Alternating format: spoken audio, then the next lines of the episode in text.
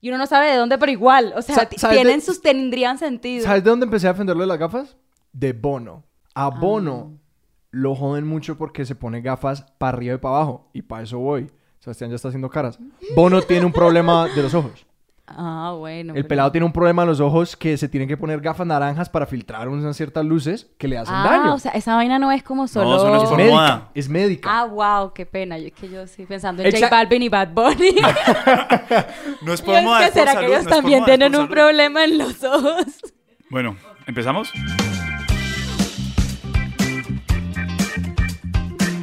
Bienvenidos a Expertos de Sillón. Mi nombre es Alejandro Cardona. Yo soy Sebastián Rojas. En este podcast hablamos con nuestros invitados sobre sus pequeñas y grandes obsesiones, sus teorías totalizantes sobre el universo y cualquier otro interés que tengan en ese momento. Así es, el día de hoy tenemos con nosotros a Vanessa Daza. Qué gran presentación. Hola. Bienvenida al estudio. Este es el primer día del estudio. Así estamos estrenando estudio, Ah, ¿en serio? estrenando Esto se ve estudio muy y pro. estrenando espumitas. Y quiero que los oyentes tengan muy claro que cuando decimos estudio es armamos un estudio en, en el cuarto.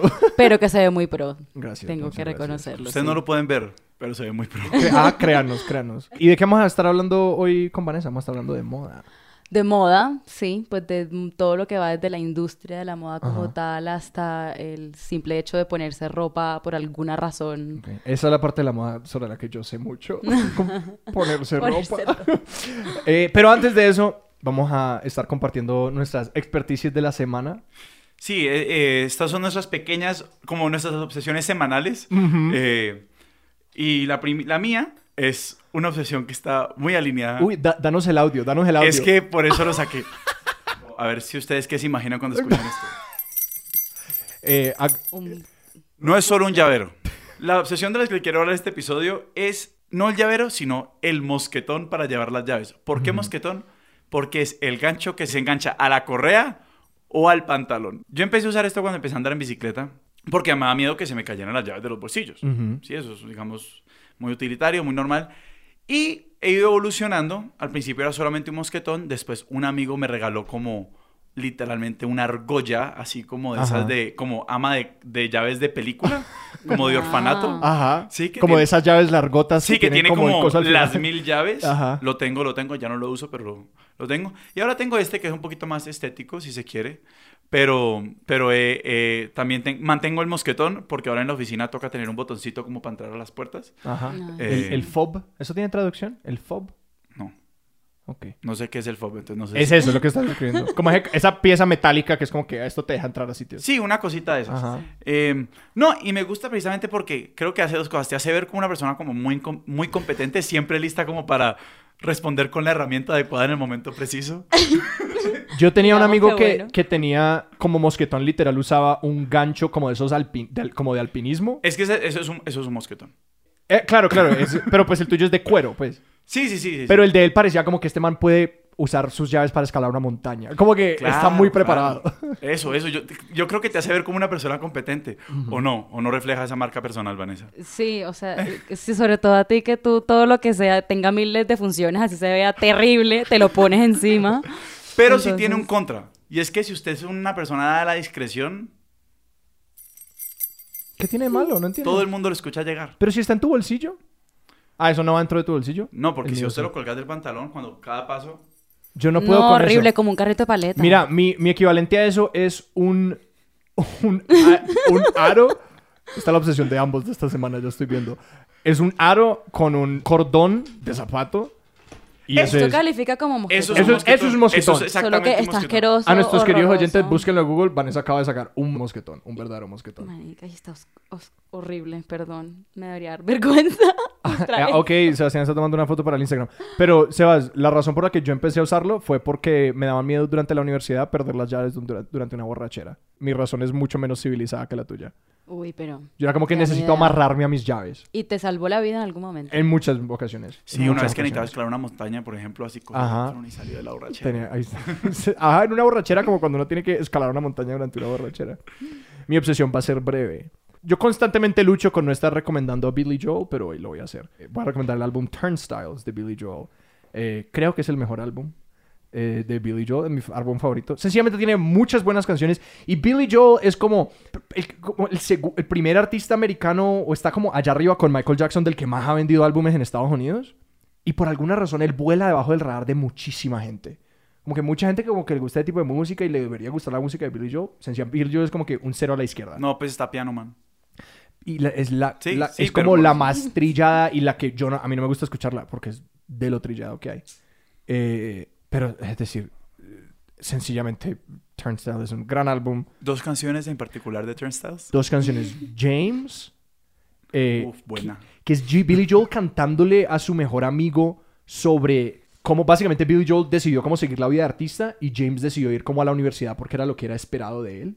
Y es una canción como trágica, es como, no sé, es una canción muy única. Y la segunda que yo diría es Miami 2017, Excelente canción. que tiene una tiene- que es, eh, es más conocida como I've Seen the Lights Go Out on Broadway. Es una premisa extrañísima para una canción. Este man escribe esta canción como en el seten- los 70s, 80s. No, no sé exactamente cuándo es este álbum. Eh, imaginando, era una época en la que Nueva York estaba en bancarrota. El man se está imaginando el año 2017, desde los 80s, y diciendo, estamos abandonando Nueva York y el gobierno está hundiendo la isla de Manhattan. Eh, y explotando los puentes. Como que eso es lo que, de lo que canta la canción. Es una canción de ciencia ficción en el futuro, en el que Nueva York ha colapsado y ahora todos estamos viviendo en Florida. Y, y es una canción a la que nadie le para bolas. Como que, ok, es una canción más. Luego ocurre el 11 de septiembre en Estados Unidos, en, en Nueva York. Y la canción es He visto cómo se van las luces en Broadway, que es la gran calle que, que, que cruza todo que- eh, Manhattan.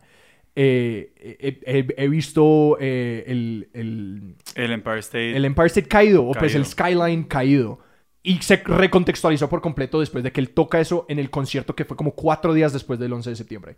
Al frente de como bomberos y cosas. Y el tipo dice como... Y la canción dice, eh, eh, lo habíamos visto todo antes. Como que ya todo esto había pasado. Como que Nueva York ha pasado por peores cosas. Como que... eh, Wow. y, y es sencillamente, me estoy erizando hablando de esto sencillamente porque es una canción que Wow. no tenía esa intención. Pero él se dio cuenta de como que, ah, yo escribí una ficción y en una manera muy diferente se volvió realidad. Nueva York. Marca personal. Expectativas. Cosas trilladas. Todo Billy Joe.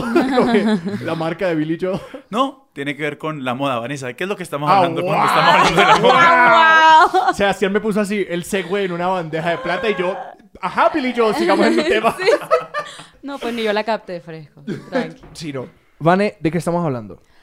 Eh, pues de moda. Lo que pasa es que moda puede ser un poco de todo. Gigantesco. Desde una industria hasta una pasión, una obsesión, como dirían ustedes.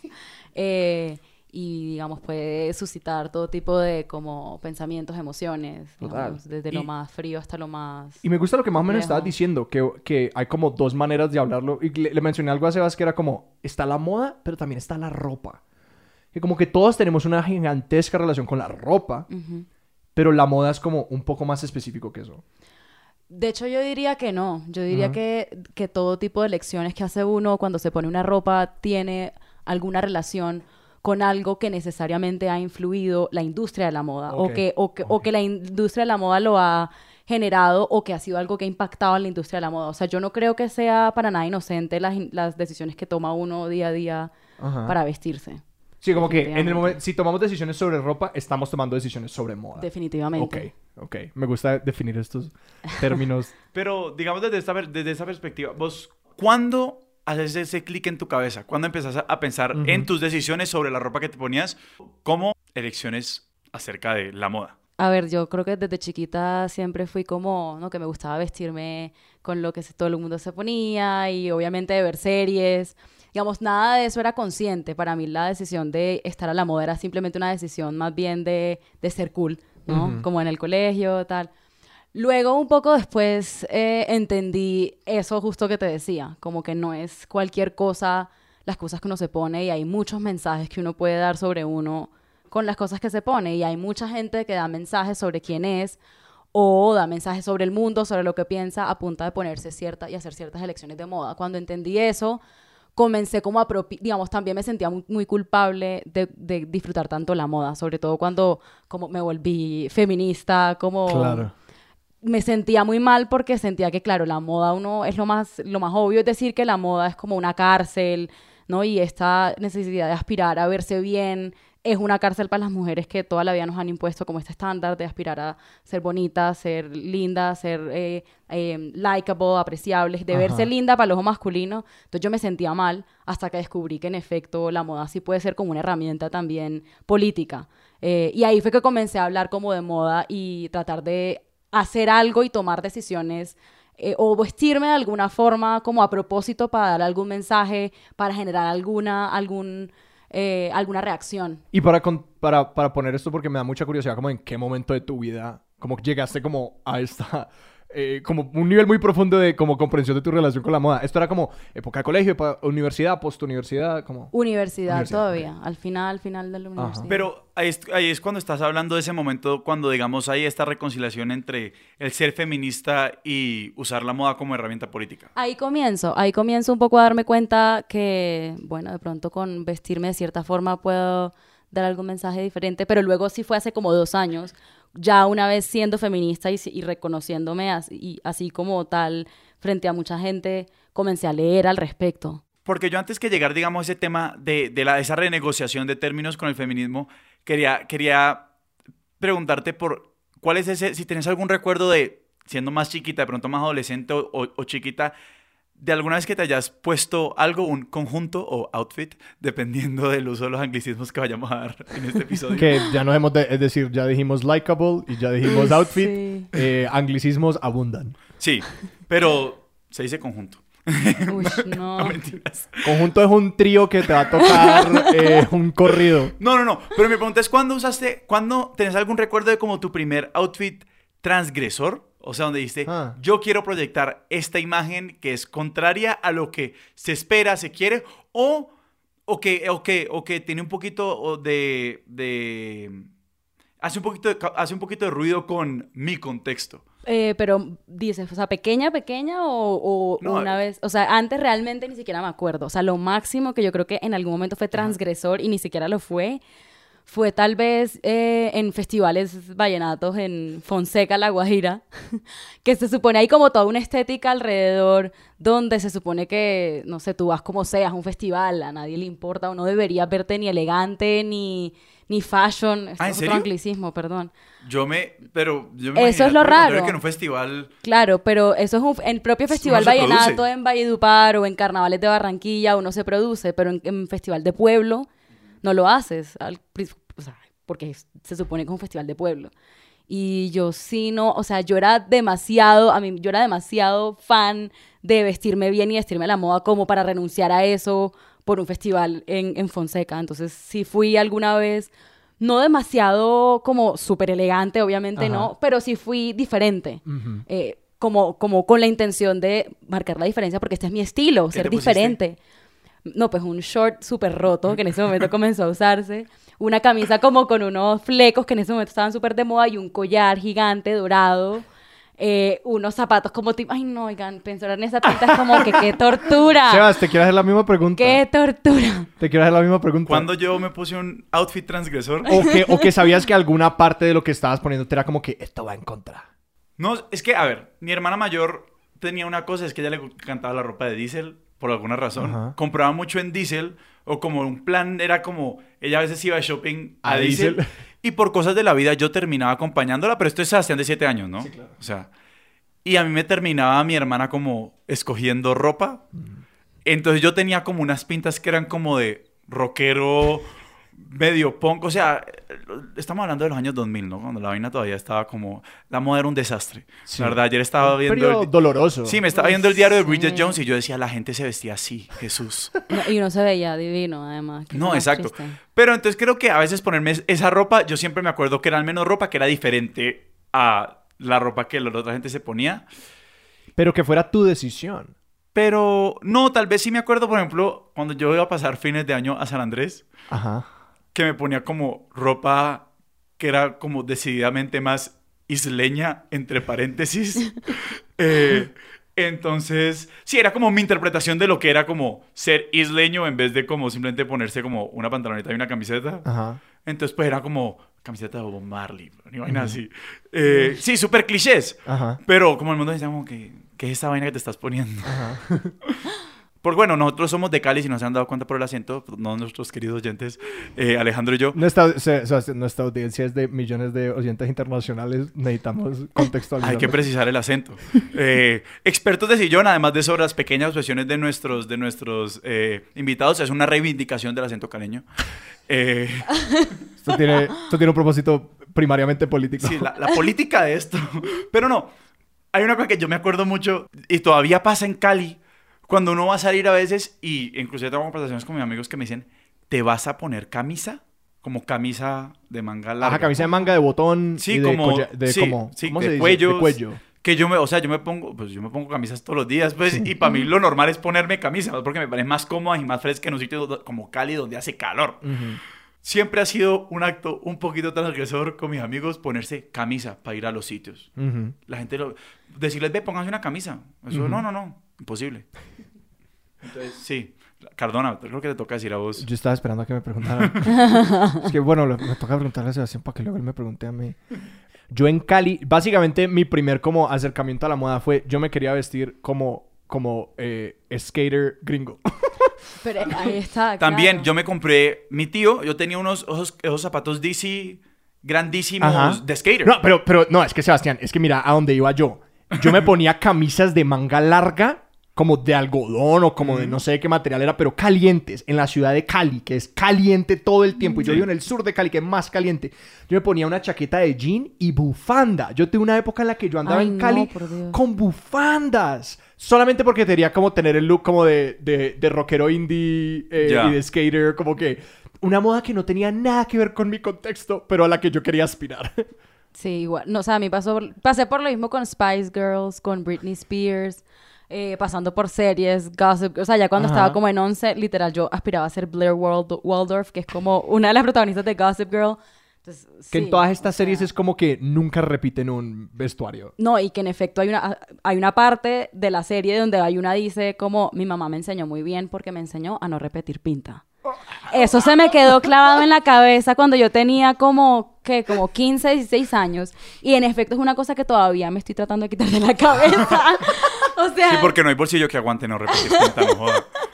No, y sí, no, y además por entrar en esta onda como de la sostenibilidad y tal, o sea, andar comprando ropa y comprando ropa sin fin no tiene sentido. Entonces, ¿cómo fue esa transición de venir de La Guajira a Bogotá? Eh, no, ¿Eso fue pues- una liberación o fue un...? No, fue una liberación, sobre todo porque, eh, no, no sé si liberación, pero, pero por un lado era como comenzar a vestirme de otra forma, porque yo nunca me había podido, a diferencia de Alejandro, yo nunca me puse ningún elemento de ropa, No, de, es que, de a ver, frío en tierra ponerse- caliente. A ver, ponerse bufanda en Cali es estúpido, ponerse Ajá. bufanda en La Guajira es suicida. Sí, exacto.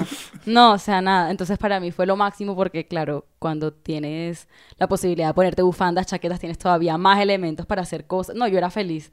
Pero además también porque, claro, era, yo no vivía ya con mis papás. Bueno, que yo había dejado de vivir con mis papás antes, pero además era como el momento de comenzar a a la universidad, ¿no? Y este momento donde uno comienza a ir a algo sin tener uniforme. No, yo fui muy feliz, pero no necesariamente como liberada, es decir, como que no era una vaina tan... Ese, ese es un momento un tanto desbaratante para una persona que ha usado uniforme durante... Uy, como... sí. Total. No, la pregunta de cómo voy a hacer yo ahora para no repetir tantas pistas. Claro, porque es fácil no repetir pinta cuando tenés que vestirte a ti mismo tres veces a la semana. Exacto. No, Pero- y de hecho, dato curioso, yo me acuerdo mucho de una vez escuchar hablar a, a unas peladas de otro colegio en Cali que no tenía uniforme, Ajá. hablar de las peladas de nuestro colegio que sí tenía uniforme, Sí. y decían, es que las de este colegio se arreglan mucho los fines de semana porque nunca se Ponen- ponen... Nunca se pueden arreglar. Pues sí, nunca ponen ropa... Y lo que era, lo que era los días en el colegio que no había que llevar uniforme. Ja. Uy, no. Y uno era como que, ¿quién soy? Como que, ¿cómo me va a presentar? No, ¿Quién yo- quiero ser? Yo enseguida pensaba en lo que iba a pensar que me iba a comprar o que iba a pedirle a mi mamá que me comprara. Porque para mí era como, sí, como el, el momento fashion del semestre, poder ir como el Jean Day o el Valentine's Day, que uno puede ir como de rojo, rosado o blanco. No, pues yo me lo disfrutaba mucho porque era como mi momento. Claro, ¿no? tu De momento hacer para mi brillar. statement, Sí, Claro. sí. Pero no, o sea, en la universidad eh, seguí siendo así y, y sí tuve como... Eso fue como una, un gran como hito y fue descubrir los blogs de moda. En ese momento fue que comenzaron a ponerse de moda. Había una página que se llamaba lookbook.nu. no tengo ni idea, ONU es como de algún país, pero era muy raro porque era simplemente una página donde muchas chicas alrededor del mundo ponían diario, pin- digamos, fotos de sus pintas. Eso era como el pre-Instagram. eso iba a decir, es un pre-Instagram. Pero sí. Claro, cuando yo llegué a Instagram, O sea, lo yo- primero que hice fue buscar a, las mismas viejas que yo, que yo seguía en Lookbook, porque pues O era o- simplemente... hoy, hoy con Instagram Lookbook ha de ser un blockbuster. eh, sí, tal cual. como que, Tal ¿quién va a. Lookbook? Pero, Sí. pero vení, y cuando empezaste a ver esos blogs, eso para mí ha sido, digamos, no, no en el campo de la moda, pero simplemente como en el cómo vivir. Yo no sé si esto es una vaina super millennial, yo no sé qué es, pero como cuando yo descubrí que en internet hay como todos estos rincones de cómo hacer X o Y. Sí, y comunidades enteras dedicadas a a, eso. Uy, a sí. perfeccionar el arte de lo que sea. O sea, yo digamos, yo obviamente desde de, de la cocina, que es muy distinto, pues porque seguir recetas es, o sea, es mucho más prescriptivo, pues primero se hace esto, segundo se hace esto. Pero, claro, cuando yo... Pero yo siempre pensé que los, los blogs de moda era... yo- La verdad, yo siempre los trivialicé mucho, ¿no? Que, pues, o sea, pues uno de viste y ya. ¿Sí? Ya. Que... Estoy muy equivocado, señoras y señores. uno no solo se viste y ya. Exacto. Pero, no mentiras, pero, pero sí, no no hubo como, mejor dicho, yo siempre he sentido que cuando sigo consejos, por ejemplo, de moda y cosas así, yo siento que es que alguien me está diciendo qué hacer y eso me, me causa un poquito de repelencia. ¿Eso no te pasaba eso? Eh, no, porque yo sentía que era por primera vez como, esto está, va a sonar súper raro, pero claro, yo me vestía un poco como yo creía y yo no me sentía tan fashion, a pesar de que a mí me encantaba. Eh, hasta que comencé a ver, como, a tener como referentes de chicas que sí se vestían bien y todo el mundo las reconocía porque se vestían bien, porque tenían muchos views y likes en Lookbook. Entonces yo decía, pues estos son mis referentes y yo comencé a querer parecerme a ellas y de repente ya yo sentía que yo era fashion. O sea, ya yo ahí decía, ok, Tenías confirmación de que estabas haciéndolo bien. Exacto, exactamente. Entonces yo creo que a diferencia de Sebastián, de alguna u otra forma a mí sí me gustaba que alguien me, como, vamos tener un referente Te al que, a quien yo, exacto, a quien yo me pudiese parecer para saber que, digamos, mis decisiones propias para mí no eran tan fashion. De ahí no tenía a quién mirar ni cómo mirar para saber si lo mío estaba de moda o no. Yo simplemente me ponía cosas que me parecían bonitas. Y, y podías además, como que, si estoy intentando como entenderlo más, y, es decir, estabas funcionando como desde sencillamente tu sentido estético. Literalmente. Y luego tenías como un lugar donde contextualizar tu sentido estético, que Tal estás diciendo cual. como que tenías más información de, bueno, esto viene de acá y esto como que estas cosas vienen en estos contextos y podías confirmar que lo que estabas usando era como que, sí, comparados con estos estándares, Tal cual. muy bien.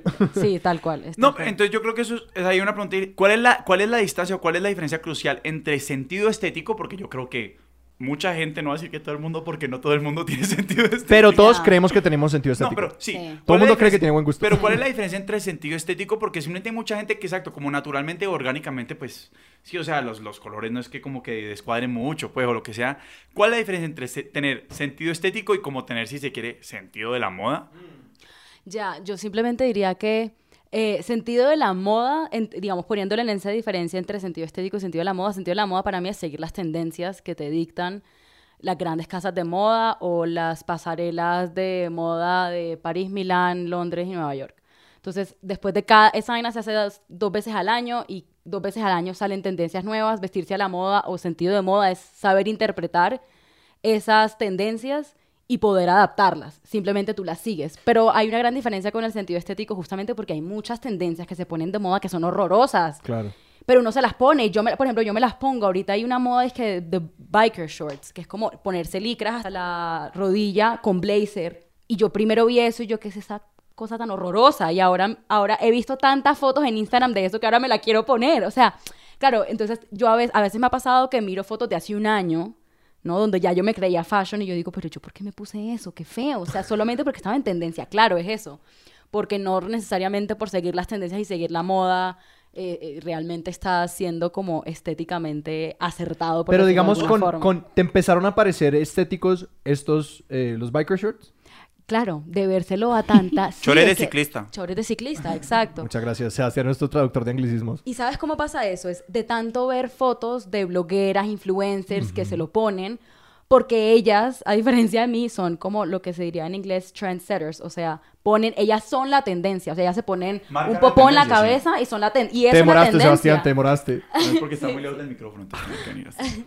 Entonces, claro, de tanto verlas a ellas que son, se supone, mi referente, porque sigo funcionando así, entonces Y a- ahora me parece y a- chévere. y además hay algo con, con eso que está, eh, acabo de caer en cuenta, que es como que cuando uno pone casi que cualquier cosa en un cuerpo hermoso. Como, co- Exacto. recontextualiza la prenda misma. Entonces es como que si uno ve una prenda que puede que no sea estética en cuerpos estéticos, o como que personas hermosas, personas, y además personas que se saben presentar en, en- en fotografía y en todo esto, como que eso cambia el, el- el Total. contexto de eso. Claro, No, entonces... y, además, en, en- si estamos hablando de una cosa como Instagram, es eso, como la validación estadística. Exactamente, Es que ese es el tema. Es el tráfico. Estamos hablando de que si vos. Una golondrina no hace llover. O sea, es. es, es- Sebas, pone- poneme- dichos, ponémelo en mitad inglés. Porque no entendí. No, no, no. Eso es claro. un- una sola persona, Sí. por más. O sea, a menos de que seas como un certificado. eh, un, un marcador de tendencia certificado. Chiara como- Ferragni. sí, es que seas como, no sé, Kylie Jenner. Una. Exacto, las Kardashian Sí, tienen que ese, una Kardashian, tienen una ese vaina poder. así. Vos te podés, o sea, la Kardashian Uf, sale es con. Es que Eso es los- increíble, el poder los- que ellas tienen es increíble. Mira, los biker shorts en realidad los comenzó a hacer la princesa, a usar la princesa Diana en su momento. Pero no era que ella se los pusiera en plan el short, el blazer, los tacones y las gafas para salir a rumbear o a cenar. No, ella se lo ponía para ir al gimnasio. Claro. Porque claramente tú te pones eso para el gimnasio. Yo también pero me los pongo para ir al gimnasio. la razón por la cual se volvieron tendencia para ya como salir fue por las por, por, por Kim Kardashian. Ajá. Y pues Kim Kardashian no uno diría que es como, ¿no? La reina de la estética, pero ella marca tendencia, o sea, ella se pone algo y eso se vuelve tendencia es- porque pero se lo lo, puso ella. lo son. Es como que... No, y a la larga es que es eso, o sea, como yo creo que en la moda, en la moda tenés dos tipos de verdad, es como la verdad, la verdad del, sí, el marcador de tendencias y ahora con las redes sociales tenés lo mismo, la verdad estadística. O sea, No, mil personas con biker shorts, Ya se vuelve, es, exacto. Está, es de buen gusto, es lo que hay que hacer. ¿Hay alguna cosa, siguiendo con lo subversivo, que estés haciendo como en este momento? Como que, que en, como que en tu tendencia de moda en este momento o que hayas tenido como por mucho tiempo que sea como una... Algo que te guste que no haya sido como de la moda, pero que es como tuyo. Em, no sé, yo, to- yo todavía estoy tratando de... Claro, he durado tantos años porque eso de comenzar a seguir blogs lo comencé a hacer de 2011, por ahí. Y he durado tantos años tratando de parecerme a gente que he perdido mucho lo que realmente a mí me parece chévere. O sea, he descubierto poco a poco que hay, hay, hay, hay viejas que yo sigo en Instagram que no siguen tendencias, sino que literalmente se ponen lo que a ellas les parece lindo y me parece mucho más chévere. Entonces, en este momento estoy en ese proceso de descubrir a mí qué me gusta y tratar siquiera de mezclarlo con tendencias, Claro. pero no necesariamente abandonar todo lo que a mí, independientemente de lo que esté de moda en el momento, me parece chévere, me parece lindo, me gusta ponérmelo, dice algo de mi personalidad, dice algo de mi estilo y estoy como tratando de descubrirlo todavía. ¿Te puedo preguntar cuál es la prenda con la que más te has traicionado a vos misma? ¿Cómo así? sentido? ¿Traicionado? ¿En qué sentido? ¿Cómo Como así? que, sí. Es que cuando estabas hablando un poquito de, claro, uno se pone algo que uno cree que no es bonito o que no está bien o que no le va bien a uno porque es la tendencia. Como tenés alguna memoria de algo que compraste, algo que te pusiste, sobre todo son cosas que terminan que uno se pone una vez porque uno dice, yo no me debería estar poniendo esto. O algo como tenés un, un recuerdo de una vaina que dices como que, no, esto falló. Sí, hace como un año me compré una chaqueta, pero que en realidad me parecía muy linda. Lo que pasa es que, digamos, era una chaqueta que según yo me iba a poner, eh, que es, digamos, llena de perlas, es súper escandalosa esa chaqueta, ¿no? Parece una chaqueta, o sea, y me la compré, es pirotécnica. me la compré porque parecería, o sea, uno diría que parece o trata de recordar a la propia chaqueta Chanel, que es como en tweed, ¿no? Y que tiene como un par de colores, y es como marinera, ¿no? Ni idea. Bueno. O sea, no, que cuando yo les digo piensen en una pinta de Chanel, ¿qué piensan? Uf, no, no, pienso en un bolso. No, pi- no Yo te- pienso en las Bueno. dos, pues en el perfume. Y cuando me esforcé más, pensé en una pinta que es toda de cuero en una pasarela. Y muy como sin descripción, como muy No. vaga. No, una de las cosas que, que diferencian a Chanel es el tweed, es todo esto ¿Ah, sí? que es en esta tela en tweed. Valga la Eh, pena volver a decir que es que en Expertos de Sillón no tenemos un computador a la mano, no tenemos celulares a la mano, entonces aquí Y especialmente sobre este tema, somos un par de idiotas. Bueno. Como que los dos Sí. somos, estamos... des- eh, en cuanto al high fashion, lo que, lo que te quería preguntar es, ¿tú sigues estos, eh, como estos ciclos de moda y como que estás al día con las pasarelas Sí. y todo esto? Sí, me las veo todas generalmente. No, pero ni volvamos a la chaqueta. Sí, no, entonces es una chaqueta en tweed que se parece, uno diría parece ser una chaqueta medio Chanel, solo que es- claramente no era Chanel y era muy escandalosa, o sea, es como el tweed pero es como con azul y rojo y tiene un par de perlas. En realidad la chaqueta no me parece fea, me parece linda, Pero en ese momento pensé que me la podía poner como, como se ponen las blogueras las chaquetas Chanel, que se ponen esa chaqueta que es linda, pero le bajan la elegancia con unos jeans, con unos tenis y queda perfecto. Pero no, a mí no me resultó, me la he puesto una vez en la vida y, y cada vez que intento, como que siempre digo, bueno, para tal ocasión me la voy a poner. Y siempre que llegue a esa ocasión digo, no, es que la chaqueta, no, o sea, no, toda- no, está ahí. Yo tuve la misma experiencia con una camisa. Básicamente lo que estás describiendo, una camisa que no tiene cuello, que se, se siente como... eh, tiene un patrón que es como medio oriental, como Cuello mandarín, medio cuello mandarín se llama eso. Cuello, cuello mandarín. Cuello mandarín. Yo dije, lo voy a hacer. Lo puedo, no, me la pongo es como que, no, no me siento No, cómodo con esto. sí. No puedo, no puedo, no puedo. Hay o- o- ahora que me acuerdo, hay otra que sí compré hace nada, que es una- un buzo neón. O sea, ahorita está súper de moda el neón. Y cuando se lo veía a un montón de bloggers fue como que, wow, qué chévere el neón, me encanta. Me lo he puesto un par de veces y me ha gustado, pero simplemente no he podido volver a ponérmelo. Porque, no sé, creo que estoy cayendo en cuenta de que en realidad me lo compré porque era una cosa de tendencia, Mm. no porque me mate. No sé. O sea, de repente me matan prendas pero yo porque se diría, las veo a alguien. yo diría que el proceso es ese. Y, y me pasa con cosas que, no tanto con moda, pero con otras cosas que hago, que es como que a veces la diferencia entre, no sé si estoy por fuera de mi zona de confort y tomando un riesgo, o si estoy algo que no es, haciendo algo que no es genuino para mí. Sí. Es muy difícil saber esa diferencia. No, a mí me pasa que a veces lo, o sea, me ha pasado, digamos, el proceso contrario. Me compro algo porque está en tendencia, pero, pero, pero, pero sin estar convencida de comprármelo. O sea, por ejemplo, unas botas militares que me compré hace poquito para ir al Stereo Picnic, ¿no? Porque es la- lo propio que uno se pone para ir al Stereo Picnic porque es una prenda súper utilitaria en ese sentido, como que te cubre del barro, mejor dicho, perfecto. Y yo siempre pensé que no era mi estilo, porque yo soy un poco más femenina y me parecía que eso era todavía muy grunge. Eh, ay, perdón, estoy usando como 40 anglicismos. Sebastián. por- grunge. Grunge. sí. No. Pues Sí, medio de- rudo, medio... De la subcultura De la del rock de Seattle de, de- 1990 Exacto. que empieza con Led Zeppelin y Pearl Jam, muchachos, pero pues... Amigazo, el grunge. Hay gente que dice que el grunge solamente existe con Nirvana y Nirvana es la única banda de grunge. Es decir, eso empieza y muere con Nirvana. eh, podemos dejar esta discusión para otro episodio. Y no metas a Led Zeppelin ahí porque Led Zeppelin no tiene nada que ver con grunge. Bueno, ah, no, mentira, sí, era Nirvana, me confundí. Ustedes pueden creer que yo, digamos, no soy nada familiar. O sea, yo sé que es Pearl Jam, pero nunca he escuchado...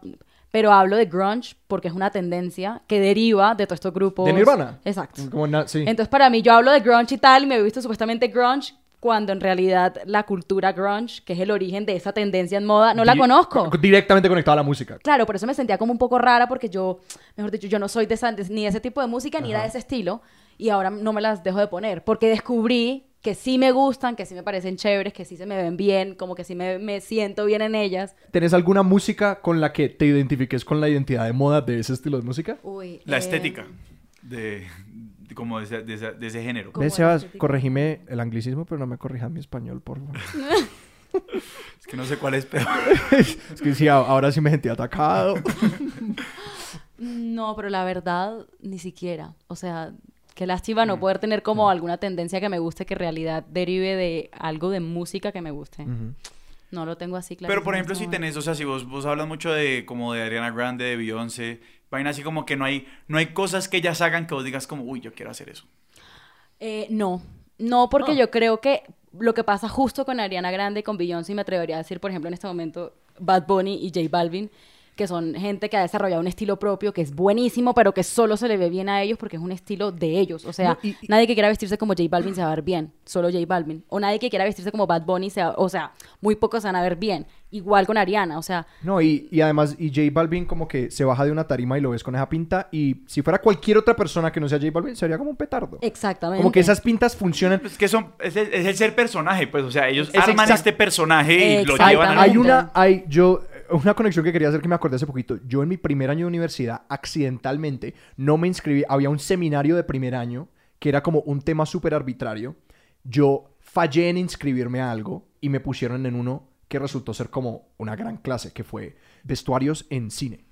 Y era, wow, Exacto. eso es un gran tema. Uh, un gran tema. Y, y era con una profesora que yo acabé adorando. eh, pero, y, y sí, sencillamente como que nos reuníamos y hablaban como, hablamos del significado y la construcción y todas estas cosas. Y ella era una diseñadora de vestuario profesional para teatro. Y una de las cosas que, que se me quedaron con eso era... El vestuario para teatro se tiene que ver bien desde lejos, no se ve bien desde cerca. Y luego fuimos a ver como una, un- a un museo, tea- eh, eh, vestuarios famosos para teatro. Y ella decía, vean esta tela, esta tela se ve barata, esta tela es fea, pero desde lejos se ve súper. Y luego escuché a un comediante hablando de cómo se, veía, se vestía Joan Rivers. Y Joan Rivers, de- el, el tipo decía, ella se vestía para los de la última fila. Como que todos los vestidos eran gigantescos y todo esto, porque ella no se estaba vistiendo para la... como y arreglándose, el Ajá. maquillaje tampoco, y el vestuario, y el pelo tampoco. Que se estaba vistiendo para la persona en la última fila. Que esas personas la van a ver a ella. Y creo que más o menos es lo mismo que pasa como con Jane Balvin, Beyoncé, que son cosas que es como, son grandes, son ruidosas, pero desde lejos se ven brutal. brutales. No, y que son cosas que, digamos, lo que decías, que es parte del desarrollo de un personaje propio, por eso yo nunca, mejor dicho, a mí me encanta todo lo que se pone Beyoncé, todo lo que se pone Ariana Grande, pero definitivamente no me lo pondría yo porque yo siento que yo sería una grandísima ridícula poniéndome el ponytail de Ariana Grande con las extensiones y poniéndome, bueno, que hay, sí hay una tendencia de Ariana Grande que es muy característica de ella, que a mí me encanta, pero que eso sí fue coincidencial.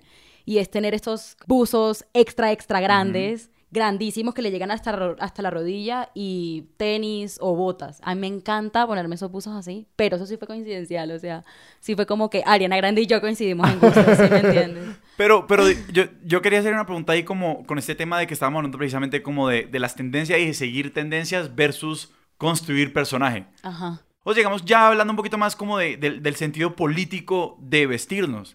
Y es, ¿por qué X o Y personas pueden ser personajes y tener este- estos estilos que rompen con lo que está haciendo la gente, pero uno no? Yo lo que creo es, es el tema de la validación también, que, que un poco parte, digamos, se relaciona mucho con esto que decía al principio de, de querer encontrar mi propio estilo y es porque al fin y al cabo, no, esta diferencia que hay entre moda y estilo. La moda es en efecto lo que está en tendencia, el estilo es lo que, digamos, las decisiones personales que tú hagas, porque es lo que a ti te parece lindo, lo que a ti te parece chévere y lo que tú quieres manifestar. Eh, y es eso, como que ah, mucho de lo que pasa con la moda es simplemente porque hay validación y en efecto a J Balvin se le ve bien, no porque, muy probablemente no porque realmente sea bonito, sino porque es que es J Balvin y, punto. Eh, y eso hace parte del personaje que, hace- que es J Balvin, pero digamos, en la medida en que tú no, tú no generes esa validación o tú no seas alguien que ya de entrada sea reconocido por otra cosa, ponerte algo lo que te hace ridículo, no original. Eh, pero sí es como un tema muy, o sea, yo, yo he intentado, digamos, yo lucho con eso un montón porque como que quiero verme, muchas veces me pongo algo que simplemente me pareció lindo y como no me, o sea, es raro, no me parezco a lo que veo en Instagram, ya no me gusta tanto, ¿sabes? Es súper raro, porque uno, digamos, e- es como muy aspirar, y llevo haciendo eso mucho tiempo, muy aspirar a lo que en Instagram todo el mundo dice que se ve bien, independientemente de que a mí me guste, se me vea bien, y igual me lo pongo. Y me dejo de poner cosas que a mí me gustan, independientemente de Instagram, porque pues no tiene la validación que tiene lo que genera likes en Instagram. A mí eso sí me ha calado un montón. Y es en eso como que, justamente eso es como mi parte más política de la moda, es querer despegarme de lo que me dice Instagram que me debo poner y tratar de poner algo, no solamente ponerme algo como porque me guste, sino, por ejemplo, eso lo hago yo mucho, digamos, ir a la oficina fashion, porque yo sí siento que Sebastián. genera... Fashion Sí, eso es verdad. A la Sí. moda. No, estás creando la, la traducción de anglicismos. Sí, No. a la moda. Seba- Seba- vea, Sebastián, yo no te voy a tomar a vos como experto independiente sobre si Vanessa se está vistiendo bien. Pues es que yo no sé. o sea, es que, es- digamos, este es la... Con- confío en el juicio de Vanessa más donde que uno es nada. totalmente ignorante. Claro, pero este es el punto donde uno es totalmente ignorante de estas Exacto. vainas. Como que yo veo gente que pone vainas que yo digo, yo asumo que eso está a la moda. Sí, no, Como que remito mi derecho del juicio. Sí, o sea, No, a mí me pasa eso en la oficina justamente, que es que yo siento que llego con algo que nadie se, o sea, se pondría, nadie tiene ni idea, porque yo creo que donde yo trabajo muy poca gente le pone tanta atención a la moda como yo, porque yo sí le meto mucho tiempo y le meto, le meto mucha lectura. Entonces, no sé, yo a, a veces llego como con, ¿cómo se diría eso? Hair clips, pues con ganchitos. con ganchitos, con ganchitos que ahora están súper a la moda y yo siento que todo el mundo me mira como un bicho raro, pero yo soy, yo, yo en mi mente soy como, bueno, es que yo soy la que sé, yo soy la que sé si eso está a la moda o no, pero también es un poco lo ridículo de es que puede estar muy a la moda, pero es que a veces... Es que ¿no? te iba a preguntar de eso un poquito, que aquí en Colombia muy pocas personas están enteradas de todo lo que estás diciendo. No, y no solamente eso, es que yo creo, pero es que ahí hay una dinámica que me parece inclusive un poquito más compleja y es, hay una, o sea, las grandes capitales de la moda, pues en Europa y en Estados Unidos, tienen condiciones climáticas diferentes, no tanto con Bogotá, pero pues sí con gran parte, digamos, del sur global, pues por ponerlo de alguna, de alguna manera. Ajá. Y es como, vos cómo digamos, y además que es como una vaina hegemónica cultural que tiene unos patrones además como súper aspiracionales de yo quiero ser así. Yo me ponía bufandas en Cali. Sí, exacto. Es un poquito eso, pero entonces es, es también hay un, hay un componente de, de casi que uno está como muchas veces como fundamental, es, es, es inadecuado siempre para esos patrones, pues porque es que no, no, vos no te podés poner una gabardina de 10 pulgadas en Bogotá porque te morís. No, y por eso es que es tan chévere ahora lo que está pasando con la moda colombiana. Y es que, digamos, similar al, no sé por qué estoy haciendo tantas referencias al reggaetón. Porque sin perreo no habrá No hay revolución. Pero es lo que está pasando un poco con la música latina también, en particular el reggaetón. Y es ya no so, digamos, claro que todavía seguimos mirando al norte global para temas de estilo, pero ahora también hay muchas miradas del norte global que están llegando a Colombia específicamente, gracias a quien a Joana Ortiz, a Andrés Otálora, a Silvia Cherasi. O sea, de repente hay esta gran tendencia que es como el Caribbean chic, que es todas estas camisas llenas de pepitas y de flores y de mangas grandes, que son los propios vestidos de Silvia Cheraz y Joana Ortiz.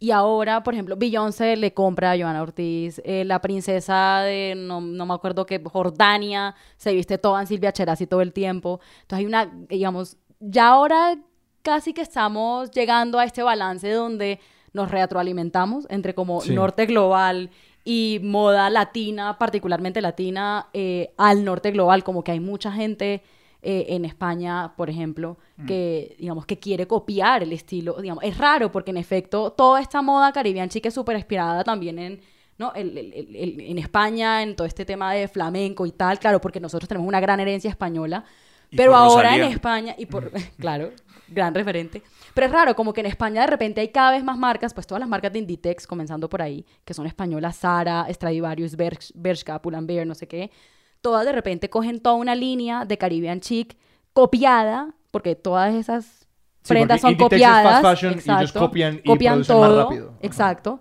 Y están, a- digamos, miran un montón y se copian un montón de lo que pasa en pasarelas en Latinoamérica.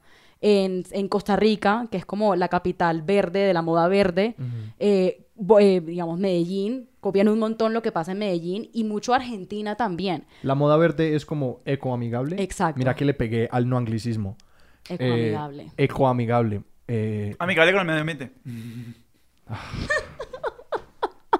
Gracias. Sebastián, eso es, esa es la seguridad laboral de Sebastián. Estaría haciendo esto solo si, no, si supiera hablar español bien. Hablemos, hablemos de industria, que estás tocando sobre Inditex. Hasta donde yo entiendo, Inditex se, inventó, y este es un anglicismo apropiado, el fast fashion. Ajá. La moda rápida. ¿sí? Ellos se lo inventaron más o menos, ¿cierto? Yo no sé si se lo inventaron, pero por lo menos fueron la- el Lo modelo exitoso, Sí. exitosísimo de ¿Qué fast es el fashion. fast fashion? Puede ser el- como un modelo, una forma como de mercado, un modelo Sí. de mercado. Y es fraccionar la cadena de valor. O sea, digamos, consigo material, materia prima de un país, luego llevo esa materia prima a otro país donde me hacen la tela. Luego esa tela la tengo en otro país donde hacen la confección de la prenda. Y esa prenda generalmente fue diseñada por mentes que están en otro país. Eh, entonces, eso lo que te permite es justamente producir mucho más rápido Y mucho más barato. y mucho más barato. Entonces, son esas dos cosas que hacen, digamos, ese es el efecto del fast fashion. Y- Entonces, tú entras a Zara un día, ves una cantidad de ropa, entras en dos semanas y ves que toda la ropa es diferente. La sensación que eso te da es, la ropa cambia y pasa de moda muy rápido y eso te hace sentir que tienes que comprar algo ya, porque si no lo compras ya, va a pasar de moda así, de rápido. Eh, y por eso es que terminamos yendo, o sea, hay como estudios que dicen que uno entra 16 veces o 17 veces más a tiendas de fast fashion que a las de no, a las que no son fast fashion, justamente por esa, como por ese sentimiento, Como ¿no? Que- Casi como una paranoia. Es ansiedad Sí. diseñada. Sí, sí, es una una ansiedad diseñada. y mi, hermana, mi hermana me comentó que el como que el ciclo de moda de llevar de como pasarela a un estilo comparable, pues porque lo de pasarela no siempre se puede usar. Solía ser meses. Se solía hablar de tres a seis meses de que algo de pasarela llegara como a la tienda. Claro. Entre diseño, confección, ejecución, todo esto. Y el fast fashion lo vuelve un ciclo de días o semanas. Exacto. Es que la moda como la high fashion o la alta moda en efecto tiene como dos momentos definitivos. Ahora hay, son como cuatro en el año. Entonces generalmente es por- en, un- en una pasarela es otoño-invierno. Y tú presentas ese otoño-invierno al principio o al final del otoño-invierno anterior. Entonces, por ejemplo, ahorita en septiembre vamos a ver eh, eh, toda la pasarela de verano, primavera-verano del otro año, acabándose esta primavera-verano. ¿Sí me hago entender? O sea, pasa junio, eh, julio, agosto, en septiembre, que acaba de terminarse el verano, vemos lo del verano del próximo año. Ah. Y en febrero, cuando se está acabando El el invierno. invierno, vemos el invierno de lo que, del, el- digamos, el que viene. Entonces, generalmente eso tomaba ese tiempo. Es decir, si ahorita en septiembre vamos a ver el verano del otro año, pues se demoraba todo ese tiempo en llegar a las tiendas, porque en efecto esa era la ropa que uno se pone en verano. Es decir, eh, el- esa, esa semana de moda es en septiembre, pero tú en diciembre no te vas a poner esa moda, ni en octubre. Entonces, por eso se demoraba también tanto, tanto tiempo en llegar, ¿no? Porque eran como, digamos, por, por temporadas. Ahora hay otras cosas como pre, eh, pre-otoño, que es como pre-fall, o una, una cosa que se llama es que eh, eh, resort o cruise, que es, esto es esto es súper chistoso porque es una cosa que apa- aparece en diciembre, como para las personas que se van eh, en diciembre de vacaciones a un lugar de tierra caliente. Entonces es en Ajá. pleno diciembre, resort o cruise, y es vestidos, Caribbean chic, es chistosísimo. Y que todo esto de nuevo recalca como el poder del hemisferio norte sobre la Eh, moda. claro, Que para sea- nosotros en diciembre como que la moda de que están presentando para el siguiente... eh, como- o bueno, al final del verano. Para el siguiente verano es como que si yo me puedo poner esto en un ya, mes, como que yo exacto, me lo puedo poner ya. tal cual. Eh, pero bueno, entonces digamos que eso- esos eran como los ciclos clásicos de la moda y que siguen siendo en teoría de pues las grandes marcas que no necesariamente se basan en fast fashion. Que no necesitan vender en volumen porque pueden vender como en, en, en, en pre- como en premium. Claro, porque es al fin y al cabo de lujo. De ¿no? lujo, eso es lo que estaba buscando. Gracias, Sebastián. No eres necesitado. Por eso estoy calladito. Eh, pero entonces, claro, ahora lo que hace Sara y H&M y todo esto es que, claro, toma muy buena nota de todo lo que pasa o lo que va a pasar, por ejemplo, ahorita en septiembre, que es eh, verano del próximo año. Y en febrero del otro año ya está vendiendo pura ropa inspirada en esas tendencias que identifican, digamos, de esas pasarelas, lo que uno, lo que salen son macro tendencias y micro tendencias. Entonces, no sé. Descomponeme eso completamente. Eso y, a- y ahora muy, y mezclado mucho con Instagram y con influencers Claro. del mundo. Entonces, ¿qué pasa? Cuando tú ves un patrón que se repite en muchas pasarelas, tú puedes hablar de una macro tendencia. Entonces, por ejemplo, el neón salió como una gran macro tendencia para este verano. En Estados Unidos salió esto que se llama tie-dye. ¿Saben qué es el tie-dye? Sí. Exacto. Eso salió. Como y el está- teñido psicodélico Exacto. de la Súper ropa. en tendencia. Como muy hippie, de eso Sí. que... Exacto. Californiano. Que una vez lo hice. eh, eh, yo no Sí. sabía cómo se decía. Es un Por proceso maravilloso. Sí, sí. Se amarra una camisa. Misa- y Le se hacen hunde. moños, lo vendes en la, tin- la tinta y luego sale como esta figura, como un circulito. Sí. multicolor. medio- Exacto. Y uno le puede poner varios, como, varios moños y sale Todavía como... la tienes esa camisa, póntela. No, la Estaría tengo. súper en Oh, tendencia. oh, Qué lástima. no, oh, no. Ah, Eh, entonces, digamos, cuando se repiten patrones en muchas pasarelas, tú hablas de macro tendencias y de repente eso es lo que toman nota las marcas de fast fashion y sal- sacan un montón de prendas de neón, de, de tie-dye, de no sé qué. Eh, luego también eso se mezcla hoy en día mucho con, lo, con el street style, o sea, la, la moda de calle. O sea, lo que las influencers y las marcadoras de tendencia se ponen para ir a los fashion shows. Eh, eso se vuelve tendencia también. De repente, wow. Es decir, la cámara apunta Hay dos en ambas pasarelas. direcciones. Hay dos pasarelas. Estamos mirando la pasarela y los que están sentados en la pasarela. Y es mucho más fácil imitar, es que eso también es el, el asunto, es mucho más fácil imitar eh, lo que se pone una persona de verdad para ir a un evento, así sea un fashion show, que lo que ves en la pasarela, porque muchas veces lo que ves en la pasarela son, eh, es mucho más artístico Sí, es que, que real. pregunta casi cuál es el punto de la Hablemos de eso, pasarela sí. hoy en día. Pues, digamos, sigue siendo como la, la parte o la manifestación artística de lo que al fin y al cabo es la moda, ¿no? Eh, entonces, por ejemplo, no sé, eh, el, el tema del maquillaje, tú lo puedes hacer más artístico. Eh, hay esta marca que se me escapa el nombre en este momento que, digamos, eh, hace, bueno, Virgil, que es el que está ahorita en, en, en Victor and Rolf, que tiene todo este asunto de, por ejemplo, dejarle la marquilla a los tenis. Como, como medio político, temas de consumo y tal. Ajá. Entonces, sigue siendo como el... Pero claro, cuando tú te lo pones... No, digamos, es la gran lo- lo puesta en escena de la moda, Exacto. claro. o sea, es- No, Entonces, y digamos, y- Lo, lo mismo está ocurriendo con las cachuchas, que les dejan los logos de las cachuchas. Ah, bueno, pero eso eh, sí es eh, tendencia. el sticker. Sí, sí, sí, el sticker. eso, Dejarle el sticker. a las cach- Pero eso ha sido, pero eso por muchos años El- ha la- sido Sebastián, la pegatina. la calcomanía. ¿Qué pasó aquí? Lo intenté corregir y me ganó. No, pero bueno, dejarle la calcomanía a la, a la cachucha, sobre todo pues como a las de raperos y, y skaters, pero hace muchos años es, es una marca de Sí, estatus. sí, sí. No, Sí. y, y- y iba a decirte, por ejemplo, que no solamente es con la ropa, sino con toda el- la escenografía que pasa en los fashion shows o en los shows de moda hoy en día. O sea, ustedes ven lo que hace Chanel y es impresionante. Coge el Gran Palais, que es este palacio en París, que es donde se hacen eventos X, y lo ha vuelto en... Gran Palais quiere decir Palacio el Grande. Palacio Grande. Yo solamente pues pa. Le Grand Palais. Es que les mostraría fotos. Es impresionante lo que hacen. Literalmente la última que hicieron fue poner, llenaron eso de arena y pusieron agua. Ponen todo un fondo y realmente tú llegas y tú sientes que estás en la playa. O sea, es arena, el agua se mueve. Pero en otro fashion show, por ejemplo, hicieron como campo de esquí. Entonces era nieve, o digamos, real. Yo no sé cómo hicieron para, mantener, para mantenerla ahí durante ese tiempo, porque además era verano. O sea, nieve real, eh, no árboles, o sea, hacen todo un montaje impresionante. Hay el- la- Dentro del palacio. Dentro Uf. del Palais, en, digamos, ponen nieve cuando es verano y ponen playa cuando es invierno. Es impresionante. Es una demostración de poder. Claro. Es como que vean lo que hacemos. Claro, tal cual. Entonces, mejor dicho, la, digamos, los, los, los fashion shows siguen siendo importantes por eso.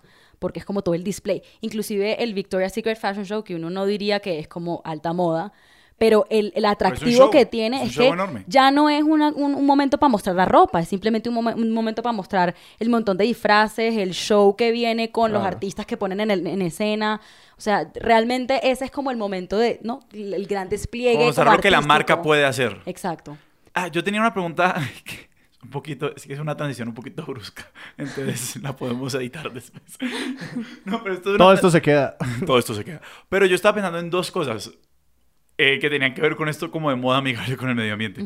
Por un lado es el tema de, de, cuál, de cuál es la disrupción de esta moda amigable con el medio ambiente, con el modelo de, de negocio de la fast fashion, la moda rápida. Digamos, como cuál es la gran diferencia.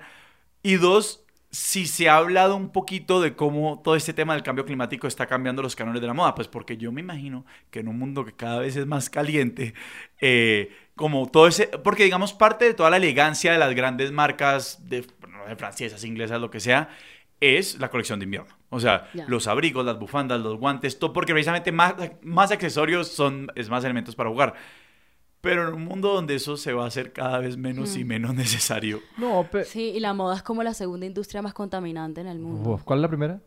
Eh, creo que debe, ser, seguir, debe seguir siendo como el energías, pues la Sí, la producción generación de y la energía. generación de energía.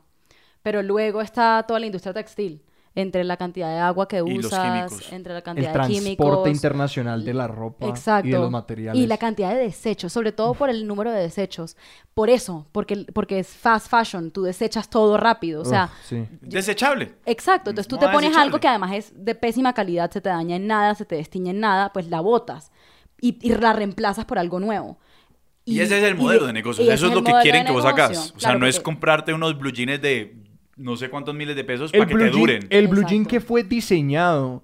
O sea, yo no sabía cómo la historia del jean es, es espectacular. Pero además la historia del, del jean es una historia de alta contaminación, ¿no? Porque el denim, o sea, usa- el, el teñido del jean gasta demasiada agua. Sí, pero el jean, antes cuando te daban un jean, el jean era un, un pedazo de mármol que vos tenías que romper y volverlo una tela. Como que te ponías el jean, el jean era tieso, horroroso y te iba a doler, te iba a sacar escamas en la piel de, de lo que te ibas a raspar. Para darle un, un podcast que no necesita que nosotros lo recomendemos. 99% invisible. 99% invisible.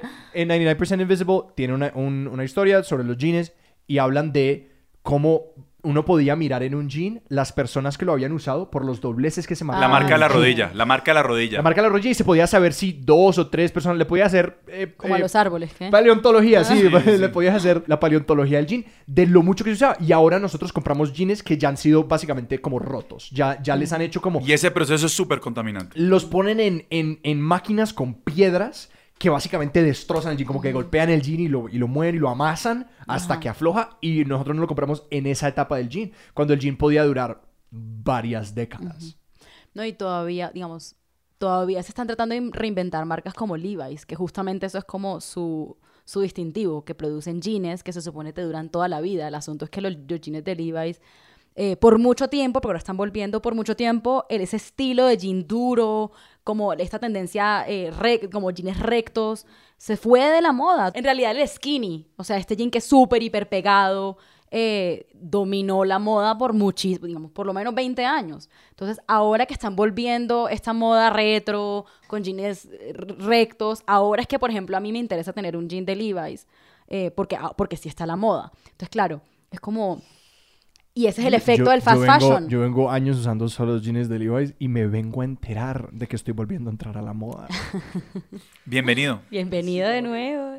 Sí, no, entonces iba a decir que hay una tendencia ahorita que se llama slow fashion, justamente para Como del slow food y el- las mil o sea- exacto. Es exacto. Es eh, lo contrario de fast fashion y es justamente darles una vida más larga a la ropa. Entonces, yo voy a decir, hay, hay dos cosas. Por un lado, hay marcas que están tratando de migrar a un modelo más sostenible, pero generalmente eso pasa con por ejemplo, H&M que lo que hace es pedirte tu ropa de nuevo. Es como la ropa que ya no vayas a usar, tráenolas y nosotros hacemos nueva ropa a partir de la ropa que tú nos regalas y que ya no usas. Y te damos un descuento para que compres más. Pero otra- otras marcas lo que hacen es simplemente el material que usan. Tratan de usar como más algodón y algodón certificado porque tiene un proceso sostenible y no sé qué. Pero yo Sí, lo porque que también creo... está todo el tema además de los derechos humanos en Claro, las maquilas y en las maquiladoras exacto. y los Sí, barcos esos en Indonesia que los llenan de peladitos y Sí, la- hacen zapatillas Nike. La sostenibilidad, en efecto, sí es más, o sea, no- digamos, uno tiende a relacionarlo solo con el medio ambiente y cuando tú hablas de un modelo sostenible, hablas de sostenibilidad social y ambiental, que incluye derechos laborales, cosa que no pasa tampoco en fast fashion. O sea, la razón por la cual se parte la cadena de valor y uno lo quiere hacer más barato es porque uno sabe que en países del sureste asiático no hay normas que aceptables en términos de derechos humanos para, digamos, para el trabajo. Entonces tú ves en esas maquilas un montón de niños, sobre todo mujeres y mujeres, ni o sea, niñas y adolescentes. Y eso tiene una razón de ser. Yo no sé si en, el- en algún momento tenemos pensado ir al feminismo ¿Manos con más pequeñas? esto. Eh, no. Socialización un poco de la feminización de esos trabajos Sí. manuales. O sea, claro, eh, no es que las mujeres naturalmente seamos mejores, Mejores, para sí. coser, pero eso es lo que no- así nos socializan, así nos enseñan. Eh, y además no solamente nos enseñan eso, sino que primero esos son trabajos muy poco valorados. Eh, y hay esta concepción de que como la mujer lo hace Poco mejor. valorados, o sea, se les da poco valor social y se les paga mal. Exacto. Mal pagos, o sea, so- infra, subvalorados, más Sí. que infra, subvalorados, pero además está este, este tema de que las mujeres no, no molestan, las mujeres se callan las cosas, las mujeres no protestan, por lo tanto... Trabajadores dóciles. dóciles, por Exacto. decirlo así. Por lo tanto, las puedo tener pagándoles nada y tratándolas pésimo en una maquila. Eh, si fuera un, un hombre no podría porque un hombre no debería hacer un trabajo que, que paga tan mal porque un hombre tiene una familia de quien ser el proveedor. Claro, esta mujer de esta se asume que esa mujer no es la proveedora de esa familia, Exacto. por lo tanto no hace falta. Pero además hay una que- pa- y que una está paradoja. destinada a hacer trabajos manuales que son pues trabajos que a nadie les parece Pero hay una paradoja inclusive que es mucho más cruel. Muchas de estas mujeres son cabeza de hogar y se ven obligadas a mantenerse en estos trabajos porque son las proveedoras. Sí. Y porque realmente es el un- en esos países es como el único trabajo al que pueden acceder. esta- o sea, son trabajos que ya están pensados para ser hechos por mujeres y se presentan además en estos países como la gran oportunidad de empoderamiento femenino, muy, muy, muy similar a lo que pasa aquí como con Avon y eso. Diferente, obviamente muy diferente, pero claro, es una forma tú de llegarle a las mujeres como, mira, te estoy presentando la posibilidad de trabajar, de ser la proveedora de tu familia, pero pero trabajas en unas condiciones laborales horrorosas, o sea, no hay baños, eh, hay, hay testimonios, por ejemplo, de que te toca compartir el trapo entre mujer y mujer cuando vas al baño porque no hay quien te dé otra cosa, infinidad de casos de abuso sexual, eh, infinidad de casos de, digamos, muertes dentro de las fábricas por, el, por, la cantidad de cosas que se, digamos, disipan ahí, o sea, eso es, eso, es, eso es terrible y solamente lo hacen mujeres y niñas. Mi hermana habla mucho de lo que la tortura comprar cosas de Inditex. Porque Sí. ella sabe que participan en ese modelo de, Sí. de moda. Pues resulta que en el 2013, si no me equivoco, hubo este gran desastre en Bangladesh. El terremoto de Bangladesh, llama- sí. No, fue, No, no eh, fue un terremoto. fue un derrumbe de una maquila. O ah, sea, sí, sí. de La, la Rana maquila que Plaza. se cayó, sí, sí, sí. Rana sí. Plaza, Sí. exacto. Estoy un sorprendido de lo enterado que estás como de las catástrofes de Bangladesh. Eh, le da duro el, Bangladesh, le toca sufrir. Sí. Bueno, resulta que en 2013 un edificio de esos estaba en tan, tan malas condiciones que se vino abajo eh, y murieron 1.130 personas, 80% de las cuales eran mujeres.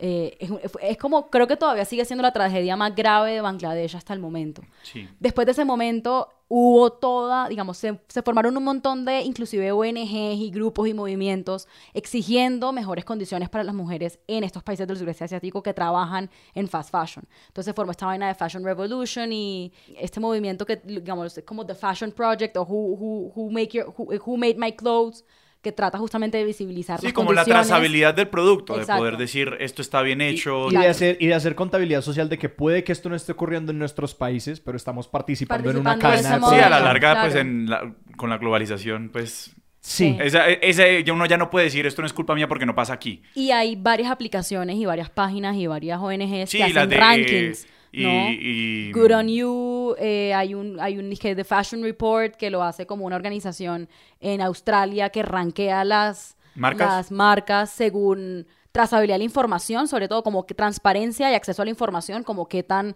accesible es esta empresa para saber de dónde y cómo producen su ropa en términos laborales, en temas de, de medio ambiente y tal, y te dan como un ranking. Eh, y justamente a partir de todo eso, estas marcas de Inditex, sobre todo Inditex, se comenzó a poner las pilas. Entonces, hoy en día, tal vez en términos laborales, no son tan graves, pero siguen produciendo muchos desechos. Entonces, Entonces, eso eso, genera como digamos, este ¿cuál es la prioridad? incentivo. ¿Cuál ha sido la prioridad, la prioridad del movimiento? Yo creo que temas Tema laboral. laborales, claro. Hoy en día yo creo que cada vez más el tema ambiental, entonces si tú te compras la Vogue de los últimos meses, todo te habla de nuevas marcas que trabajan con un modelo sostenible, todas las marcas que bueno, y la ropa vegana, que ni que... ropa vegana, o sea, esto es una gran, se está convirtiendo en una gran tendencia, pero creo que en, en el incentivo más grande sí ha sido en términos laborales, de pagarle mejor a las trabajadoras y de tenerlas en edificios con buenas condiciones. Eh, y, y ya están mejorando, pero digamos, curiosamente, una marca muy mal rankeada es Nike. Sí, Sí. pues es que todo el escándalo de los, de los barcos estos que iban a aguas internacionales, pues porque ahí las leyes, pues... Entonces, no cuando salieron estos, este, este comercial de Nike que salió hace poquito de, con Serena Williams, que es un comercial espectacular, un poco hablando, mostrando un montón de deportistas, cómo las estigmatizan por llorar, y sale Serena Williams diciendo como si nos dicen que somos unas lloronas locas, pues seámoslas. No, como, y como, como este tema medio feminista de, de no, no los dejemos estigmatizar porque nos digan locas histéricas, vamos a seguir dándole.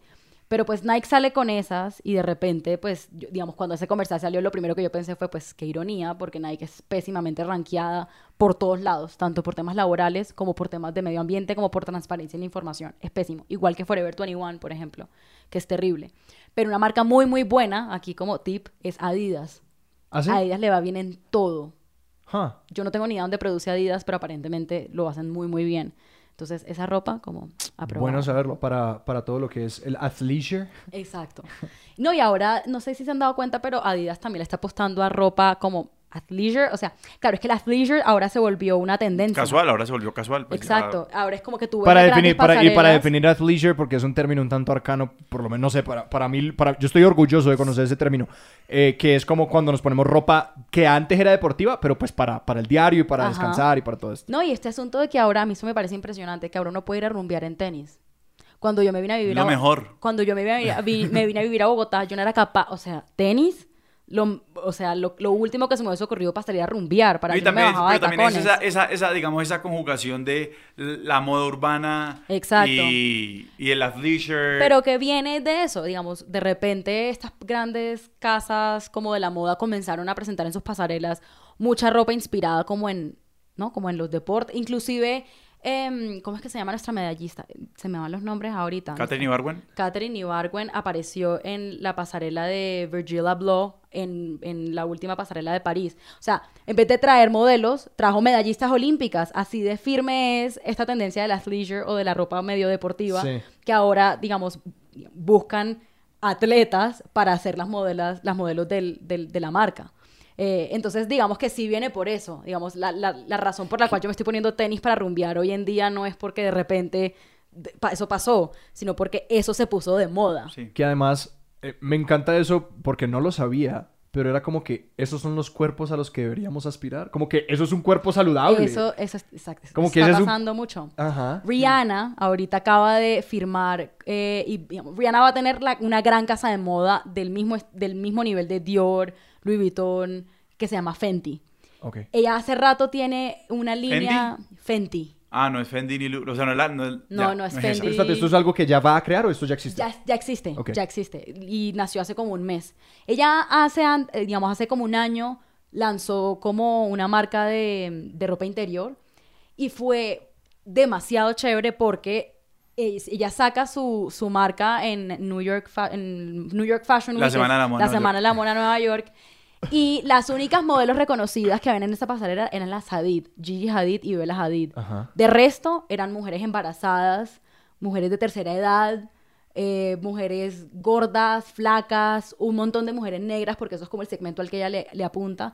Pero, o sea, gente que tú no ves en pasarelas. Tú no ves nunca una señora de 70 años en pasarela, no ves una mujer embarazada en una pasarela. Y además es...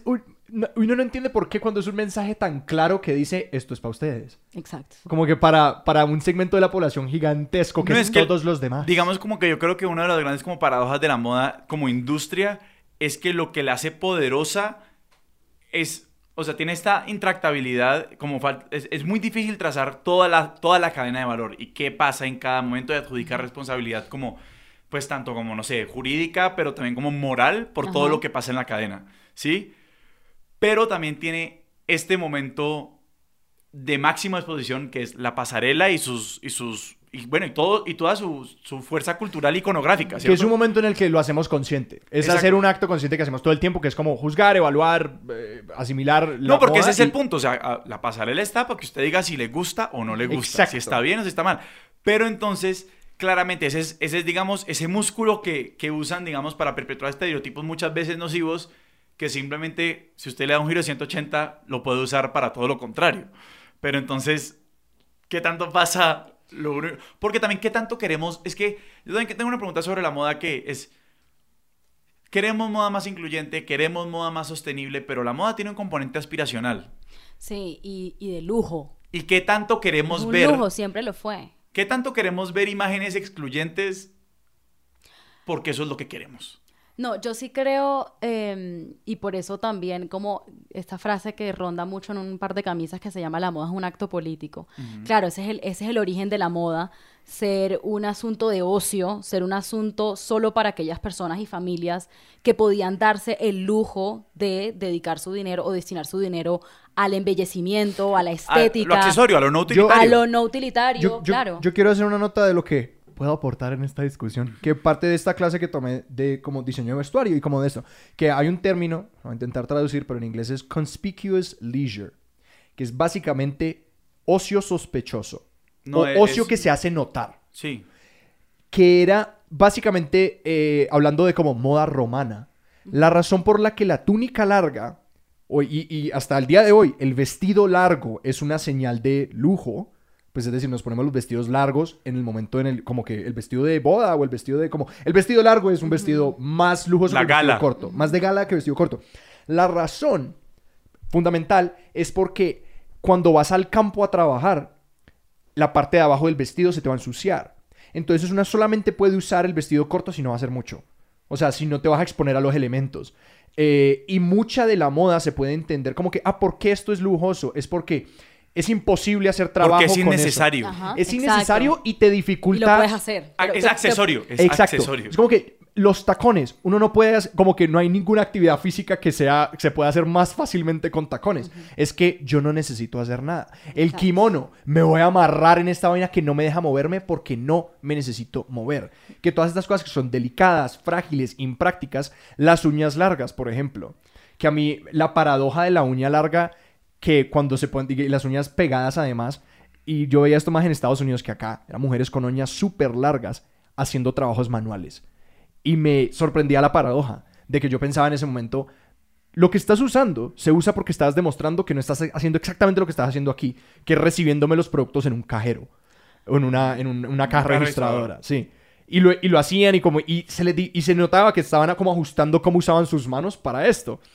Pero es esa paradoja de cómo eh, todas estas cosas se diseñaron por personas que no necesitaban hacer nada en su día entero y ahora nosotros, por dar los mismos significantes sociales, aspiramos a estas cosas cuando puede que no sean prácticas para nosotros, pero en cierta manera ya se han internalizado como, Mm. ah, esto, es- esto, el símbolo adquiere, adquiere como un valor por fuera de, de su propósito original. No, y, o sea, por todo lo que acabas de decir, no es una coincidencia que la moda sea sobre todo algo femenino. Y es porque históricamente somos las mujeres las que no hemos hecho nada, porque no hemos Claro. tenido acceso ni al trabajo, ni a la política, ni al poder. O sea, de hecho, esta bifurcación entre la moda le pertenece a las mujeres es un asunto femenino y no masculino. Eh, hay una historiadora de moda que se llama Vanessa Rosales, que mm, tiene un libro y, y explica un poco como en, la, digamos, post-revolución francesa, todo este cuento, no, la burguesía, bla, bla, bla. em, de repente los hombres, que son los que trabajan, entienden esto y es, yo para trabajar necesito algo utilitario, no tengo, digamos, el que el hombre que trabaja no se preocupa por ociosidades, no se preocupa por cómo se ve, porque tiene que ir a trabajar, tiene que ponerse algo que le sea útil para trabajar. Y el valor del hombre se deriva de eso, mientras que entre comillas el de la mujer Claro, se entonces, pero ¿cómo muestro yo mi poder? ¿Cómo yo, hombre de ese, digamos, burgués, muestro yo mi poder en mi mujer? No, entonces mi mujer, la que se queda en la casa, es la que se compra todos los vestidos, la que se arregla, la que se hace estos peinados gigantescos que usaban en ese momento en Francia, en eh, pues, 1800, 1700, 1800, que es como todo este cuento Revolución Francesa y post. Eh, y ahí es que comienza esta, esta división como de género en el tema de la moda y es en realidad la razón por la cual, por la, cual la moda es un asunto femenino es porque la, la mujer era la que no hacía nada y, la, y cuyo rol esencial en la sociedad era mostrar el poder, el poder económico del marido, quien no se vestía, sino se vestía utilitariamente, o sea, no se vestía con estética. Entonces, claro, era- era el, el- el- el paradigma de la mujer adorno, ¿no? Yo soy un adorno en donde, digamos, soy una vitrina de todo el poder que tiene mi marido. Eh, yo soy como la que no trabaja, yo soy la que puedo dedicarme a embellecerme para mostrarle a la sociedad lo poderoso que es mi marido. Entonces, en la medida en que yo tuviera más vestidos, eh, en la, me- la medida en que yo demorara más tiempo maquillándome y arreglándome, pues era bueno para mi familia porque eso mostraba el estatus Sí. de mi familia, sobre todo el poder económico de mi marido. Eh, y por eso para mí, digamos, eso, digamos, eso para mí es, me toca el corazón de la, la razón por la cual a mí esto me parece tan importante y es para mostrar y para hacer un acto, digamos, una, como una, algo reaccionario de justamente lo contrario, como por qué la moda tiene que seguir significando, eh, digamos, el hecho de que la moda signifique lujo para mí es, no solamente significa lujo, significa la dominación o la, la limitación de las mujeres a este asunto estético, simplemente porque las mujeres no hacían nada y esa es la razón por la cual la moda es un lujo. ¿no? O, sea, o, o por lo menos no es la razón por la cual, sino es, digamos, es, es, es simultáneo históricamente el proceso en el que la moda, como es un lujo, se vuelve un asunto femenino. Y no, y digamos, hay, un- digamos, hay algo de irónico ahí que me parece que es como este elemento fiscalizador de la moda. Exacto. Y de quién experimenta con lo que se pone. Que, oye, Que es una persona vacía, no, tiene, no, no se dedica más nada sino Claro, a, está, a está, digamos, claramente como ese, como esa eh, eh, elitismo intelectual, si se quiere, de que exacto, como que yo no le, yo no le, yo no le paro, yo no le Eh, paro bolas hasta la, que me la famosa anécdota de que Einstein solamente tenía una pinta. O, sí, o, o- o Mark Zuckerberg, el genio de nuestro tiempo. Ustedes no me ven, pero yo estoy abriendo unas comillas del tamaño del mundo aquí. Eh, tiene la misma camiseta del mismo blue jean o Steve Jobs. O sea, como que esto como que no, yo no le estoy parando bola al argumento porque yo soy muy inteligente, pues.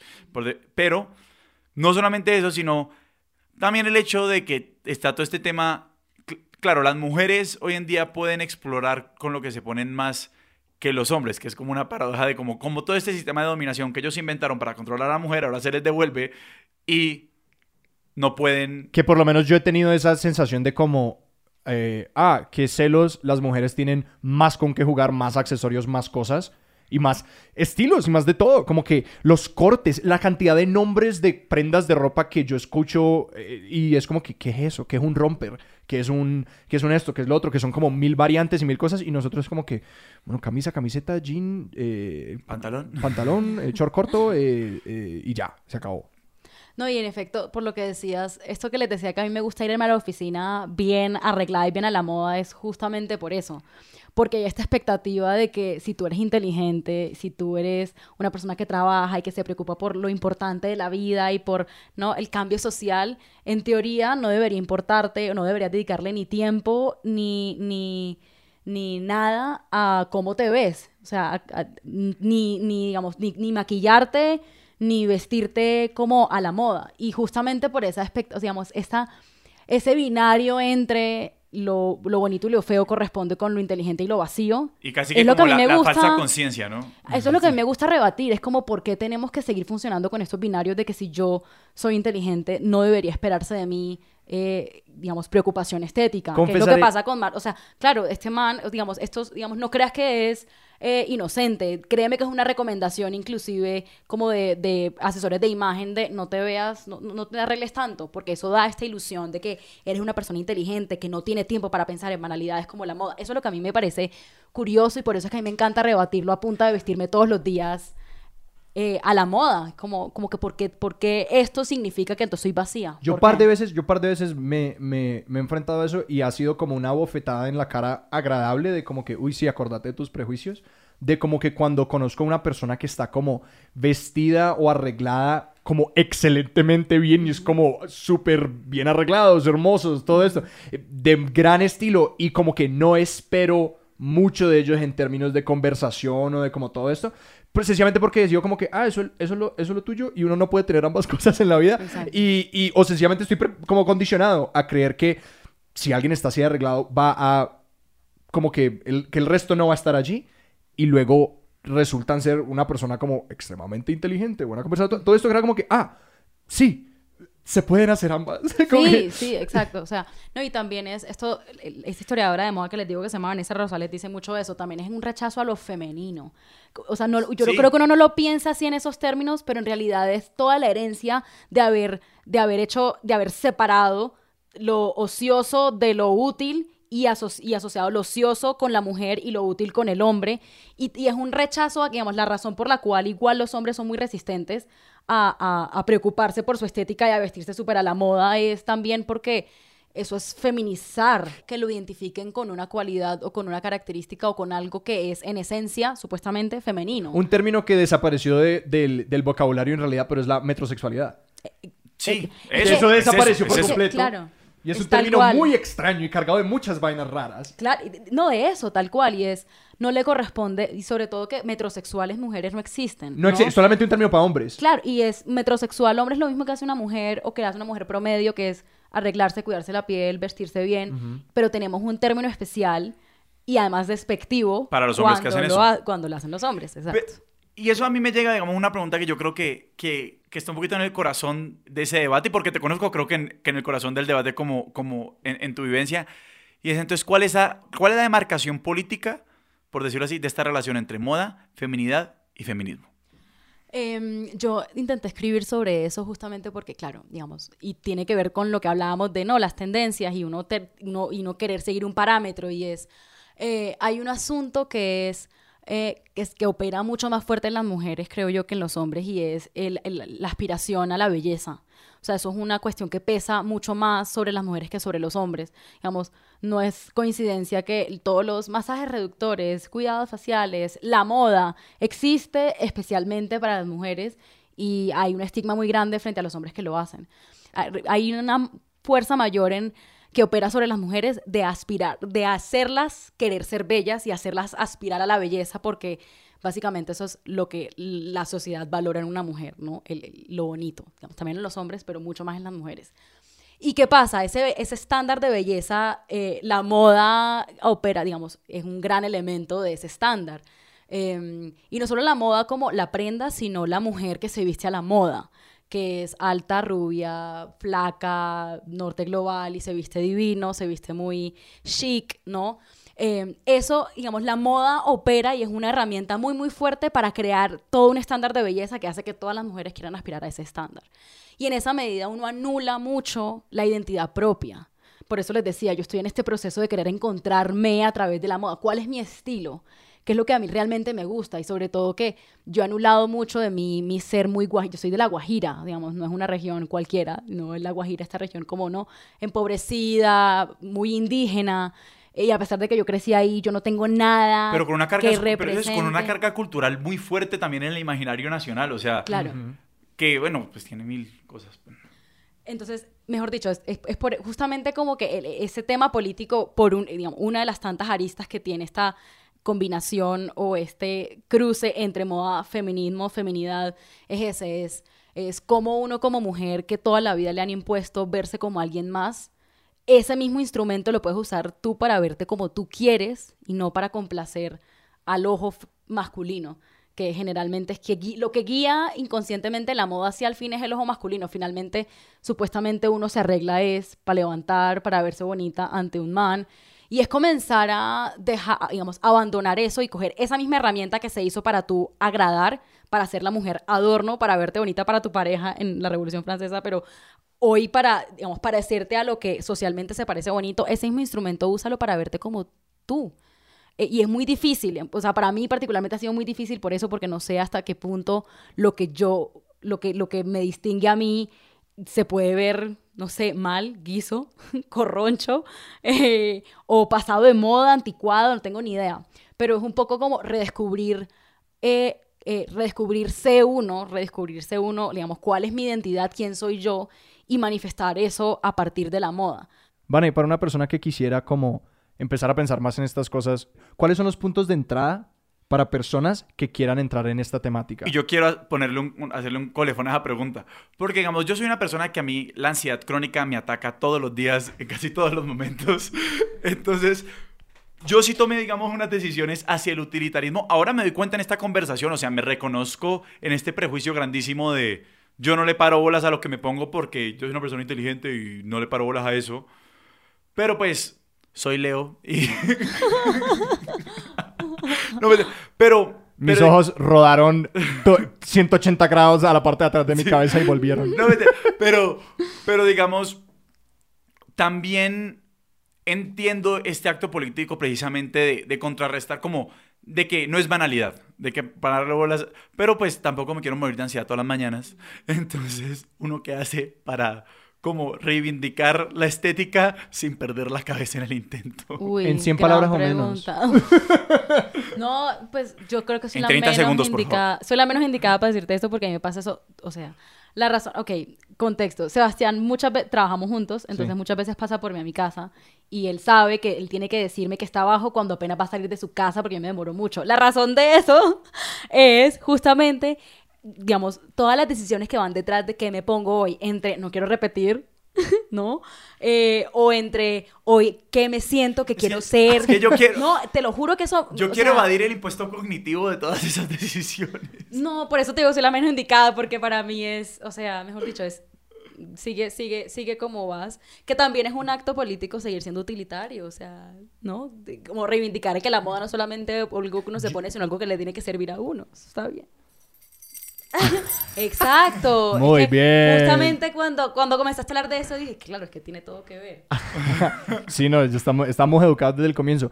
Eh, quería saber si, decir, si tenías algún otro como punto de entrada bueno, pero quería como que asegurarnos de que volvieras a mencionar estos li- este libro de historia de la moda, que sonó tan interesante, y, estos, y los rankings de estas compañías para que las personas, como que si les interesa, si quieren ser sostenibles en su, o, o- o humanitarios en su uso de ropa, que puedan hacerlo. Y si quieres agregar como algún otro eh, Sí. como punto de entrada. Claro que sí. Entonces, la primera es Vanessa Rosales. Ella es una historiadora de moda. eh, estudió en Estados Unidos historia de la moda y justamente tiene, hace como teoría de la moda desde el feminismo, lo que es súper interesante. Ella tiene un libro que se llama Mujeres Vestidas, que se consigue en la Librería Nacional, súper sencillo. Y igual ahí se puede seguir Que en se Instagram donde quiera que consigan sus libros. en su librería preferida. Aplicaciones y eso para saber estos rankings. Yo uso una aplicación que se llama Good on You. Lo malo de eso es que son puras marcas, pues una aplicación gringa, si no estoy mal. Entonces son puras marcas de Estados Ya, Unidos. ya, sí. Entonces, no, digamos, uno pone Estudio F, de pronto uno Y no le sale pero el comprar colombiano, por lo Yo general, recomiendo es comprar bien. colombiano. Comprar local es bueno. Sí, yo sí. recomiendo Pues yo comprar creo- local. Sí, por dos razones. Uno, porque sí, digamos, en esta, lo que les contaba, esta reinvención o esta como gran boom de la moda latinoamericana y la moda colombiana, hay muchos nuevos como diseñadores que sí le apuestan al slow fashion, o sea que nacen con eso, como que yo no hago ropa solamente por vender, yo hago ropa, no, entonces tratan de que tienen un- su componente de apropiación cultural que no hablamos, pero que intentan como sacar algo bien colombiano que no se parezca a nada y generalmente eso requiere un proceso mucho más complejo que solamente coger un diseño, comprar una tela donde en China y, y no, o sea, además esta, este tema de made in Colombia o hecho en Colombia también tiene un montón de requerimientos de si tú lo quieres sacar como hecho en Colombia que te da estatus, tienes que seguir ciertos parámetros y eso implica que todo sea básicamente hecho acá. Y Colombia puede ser en muchas cosas muy malo, pero laboralmente no estamos tan mal. Digamos, nuestras normas laborales sí tienen como estándares más o menos coherentes con los estándares internacionales de derechos humanos. Entonces uno compra colombiano, uno más o menos puede garantizar que la gente que le hizo esto le pagan, digamos, medianamente bien. Tiene prestaciones o tiene algún tipo de contrato eh, que tiene más, que garantiza más o menos unas buenas condiciones laborales. Y la plata se queda acá. Y la plata se queda acá. Vale, si la gente te quiere encontrar en algún lugar, eh, un Instagram, un Twitter, cosa parecida. Claro que sí. Eh, mi Instagram es Vanessa con doble S, Vanessa Daza C, Vanessa Daza. Eh, y mi Twitter es DC Vanessa. DC Vanessa. ¿Y en algún Sí. otro lugar donde te puedan leer? Eh, uf, claro, casi, casi que se me pasa. Yo escribo para un blog feminista que se llama Siete Polas. Muy invitados e invitadas a leer www.sietepolas.com y a seguir a Siete Polas en todas las redes. Y si nos quieren seguir a nosotros, nos pueden encontrar en arroba expertos de sillón en Instagram y en Twitter estamos como arroba experto sillón. No se olviden, por favor, de suscribirse a nuestro podcast en cualquiera que sea la plataforma de podcast que usen. Google Podcast, Apple Podcast, Stitcher y un largo, etcétera. Nuestra música es por Juan Esteban Arango y nuestro logo es por Daniel Benavides. Mi nombre es Alejandro Cardona. Yo soy Sebastián Rojas. Hasta la próxima.